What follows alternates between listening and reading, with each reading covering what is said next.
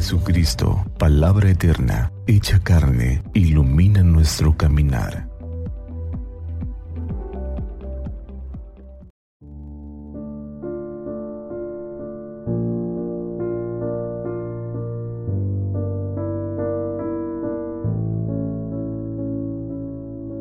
...29 de junio...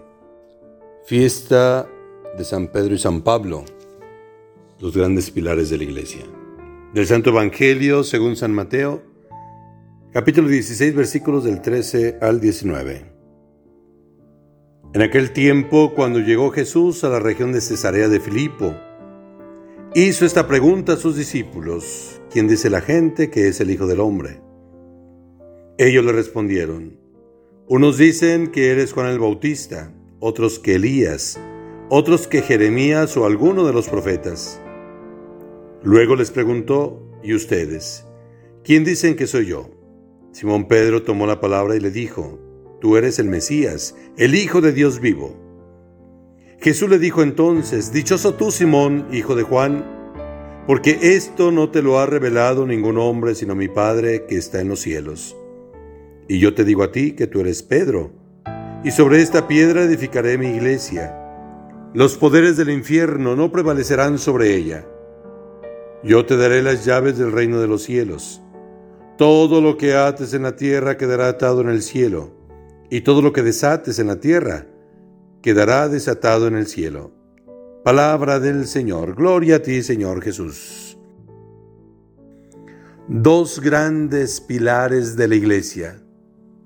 San Pedro, un hombre de trabajo, de entrega, de entusiasmo.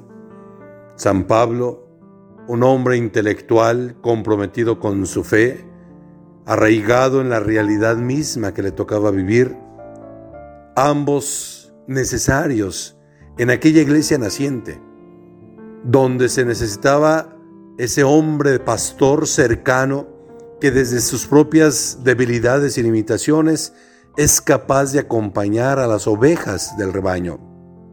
Hombre fiel al Señor Jesús, como lo fue San Pedro. Siempre dispuesto en primera fila a responder las preguntas, a responder a las inquietudes que Jesús hacía. San Pedro, sin que nadie lo nombrara, se sentía portavoz de los demás discípulos y lo hacía con sinceridad y compromiso. Los demás discípulos así lo entendieron. Jesús mismo así lo comprendió. Tan es así que es a él, a Pedro, a quien le suelta las llaves de la iglesia. Es a él, a Pedro, a quien le anuncia que todo lo que ate en la tierra quedará desatado en el cielo. Y todo lo que ate en la tierra quedará atado en el cielo. Es él, Pedro, el Pedro de todos los tiempos, el Pedro actual, el Papa, quien lleva las riendas de la iglesia, cercano a los fieles, con ese corazón de pastor con olor a oveja. Pero también es necesaria la otra parte, la parte reflexiva, la parte eh, que profundiza la experiencia de Dios, que es capaz de transformar la experiencia en palabra que se comparte. San Pablo, un hombre con una gran visión intelectual, encarnado en la realidad, supo interpretar la teología en un tiempo cambiante, en una cultura distinta. Supo profundizar aquello que de alguna manera Jesús deja de tarea de misión a sus discípulos.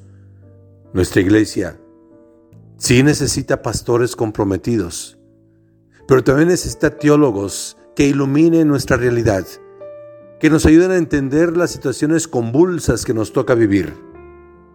Teólogos y pastores unidos con el mismo corazón, inspirados con el mismo espíritu, sin duda que guiarán nuestra iglesia hasta el final de los tiempos. Dios sigue estando con nosotros. Cristo, su sucesor en Pedro, nos sigue acompañando con ese corazón de Padre, con ese corazón de pastor, con ese corazón grande que acompaña a sus ovejas. Que Dios nos bendiga, pidamos hoy por el Papa, para que Dios lo fortalezca y siga guiando nuestros pasos por el camino del bien. animal.